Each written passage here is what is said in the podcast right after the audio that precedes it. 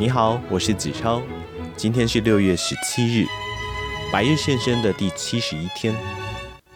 今天为您选读的是由二零一八年美国行销学会行销名人堂得主塞斯·高丁所写的《这才是行销》，翻译是徐立言以及陈冠莹，出版社是远流出版社。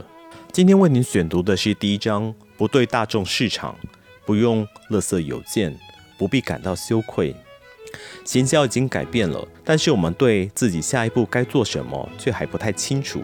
感到迟疑的时候，我们自私的嚷嚷着；被逼到墙角时，我们打小球战术，窃取他人的地盘而不是拓展市场。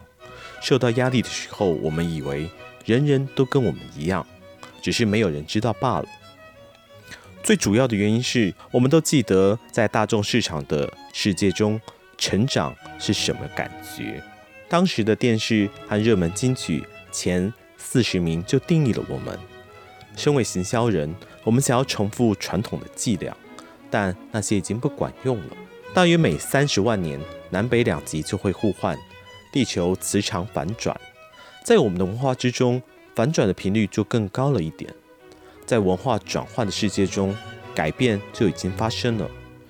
真正的北方，也就是最有效的方法，已经被反转。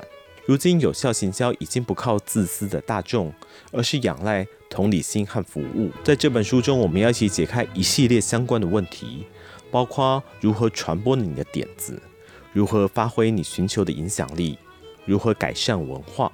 没有清楚的路线图，也没有简单的一连串计谋。让你按表操课，但我所能承诺你的是一副罗盘，指向真正的北方。越常使用，就会越有效的递回法。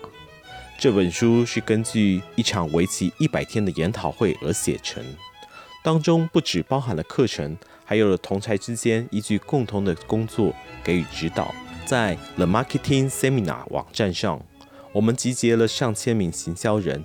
要求他们往深处挖掘，分享彼此的历程，并互相提出挑战，找出真正有效的方法。在你一路往下读的时候，随时都能折返，重新提出假设，并质疑目前的做法。你能够调整、测试、评估并重复。行销是我们的一大重要使命，这是能带来正向改变的工作。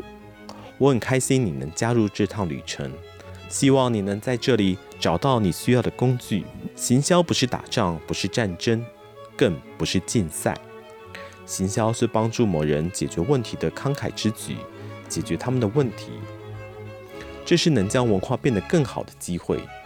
行销很少会用到大吼大叫、哄骗或强迫，而是提供服务的机会。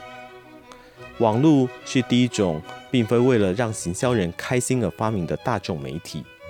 电视的发明是为了播放电视广告，广播则是为了让电台广告能有栖身之所而发明的。但是网络并非依凭着干扰和大众而建立，它是最大的媒体，却也是最小的。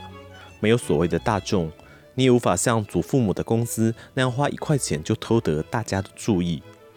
让我清清楚楚地说明，网络看起来像是一块广大而免费的媒体游乐场。在这里，你的每一个点子都值得让所有人看见，但其实这里充斥着几十亿人的窃窃私语，还有没完没了的私人谈话串，很少让你或你的工作得以参与。广告的魔力是一道陷阱，让我们无法建立有用的故事。长久以来，企业想要造成大规模的改变，最有效的做法很简单：买广告。广告有用。不会太贵，还能负担自己的费用。再说制作广告很有趣，你可以一次买很多东西，广告会让你或你的品牌变得有名一点点，而且很可靠，花多少钱就等于赚进多少消费。行销人很快就认定他们要的就是广告，这有什么好奇怪的吗？在我大部分的人生中，行销就是广告，然后。突然间就不是那么一回事了，也就是说，你得成为行销人了。这表示你看见其他人所看见的，制造张力，与社群合作，创造出能够传播的点子。这表示你担得起带动市场的严苛工作，并与市场合作。无耻的行销人让其他人蒙羞，只想在短期内得到最大获利的推销者，很可能会怀着厚颜无耻的心态大发垃圾邮件，采用耍诈、强迫的手段。会有其他职业的人做了这些事还脸不红气不喘的吗？不可能有哪个土木工程师大半夜还打电话给老人家，只为了卖给他们毫无价值的收藏用硬币。不可能有哪个会计师未经允许就取得顾客资料，也不可能有哪个交响乐团指挥会大言不惭地在网络上张贴假评论。这种为了吸引注意力而牺牲真相的无耻行为，让许多有道德而善良的行销人藏起自己最棒的作品，因为他们对于受到市场驱动这个面向感到羞愧。这可不行。另外一种行销，也就是最有效的那一种，是会去理解我们顾客的世界观和渴望，这样才能与之连结。重点在于你不在的时候，顾客会想念你，在于那些相信我们的人带来超乎他们预期的东西。这样的行销寻求的是自愿参与，而非牺牲受害。有越来越多人投入行销这一块，因为他们知道他们可以把事情做得更好。他们准备好要和市场建立紧密的连结，因为他们知道自己能够对我们的文化有所贡献。他们就是像你这样的人。案例研究：企鹅魔术。在你成长的过程中，或许住家附近就有家魔术道具店。我知道老镇上就还有一间，灯光昏暗，拼装着假的木头壁板。坐在柜台固定的几乎一定就是老板，虽然他可能很爱这份工作。却一定不是很成功。今天，如果你对魔术有兴趣，就一定知道企鹅魔术。这家公司并非魔术道具的亚马逊商店，却能成长到相当可观的规模。它靠的是和亚马逊非常不同的经营方式，而且能够完全理解他们的顾客想要什么、知道什么、相信什么。首先，在网站上贩售的每一样道具都有影片示范。当然，影片中并不会揭露魔术的手法，借此营造紧张的气氛。如果你想知道秘密，就得花钱买下道具。到目前为止，他们在网站上以及 YouTube 上面的影片就已经超过十亿次人观赏。有这十亿人次的观赏，完全不用再花钱推广。第二，经营网站的人知道，专业魔术师很少会买道具，因为每天晚上的观众都不同。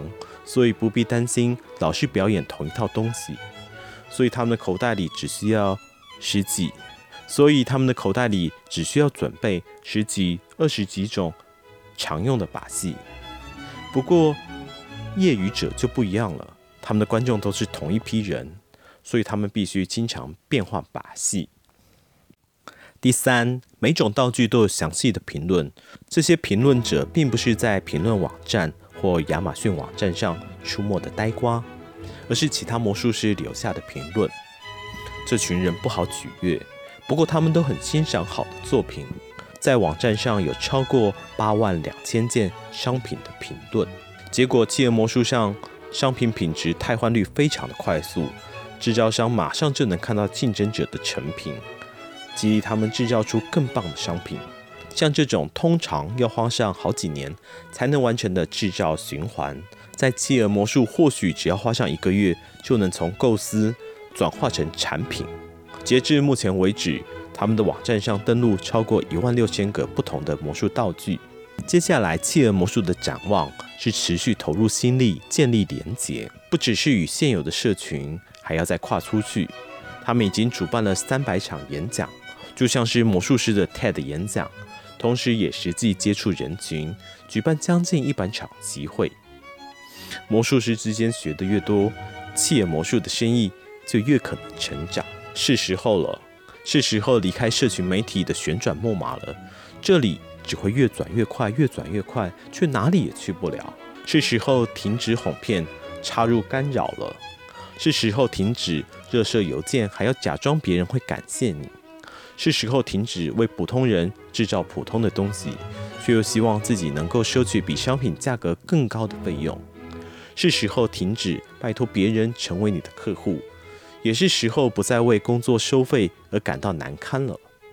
是时候停止寻找捷径，也是时候开始走上长远而可行的道路，并一直坚持下去。好啦，今天的百日献声又到了尾声。那么，关于行销，你还想知道些什么呢？跟我分享，也许我可以找到书介绍给你。那么，百日先生，我们明天见。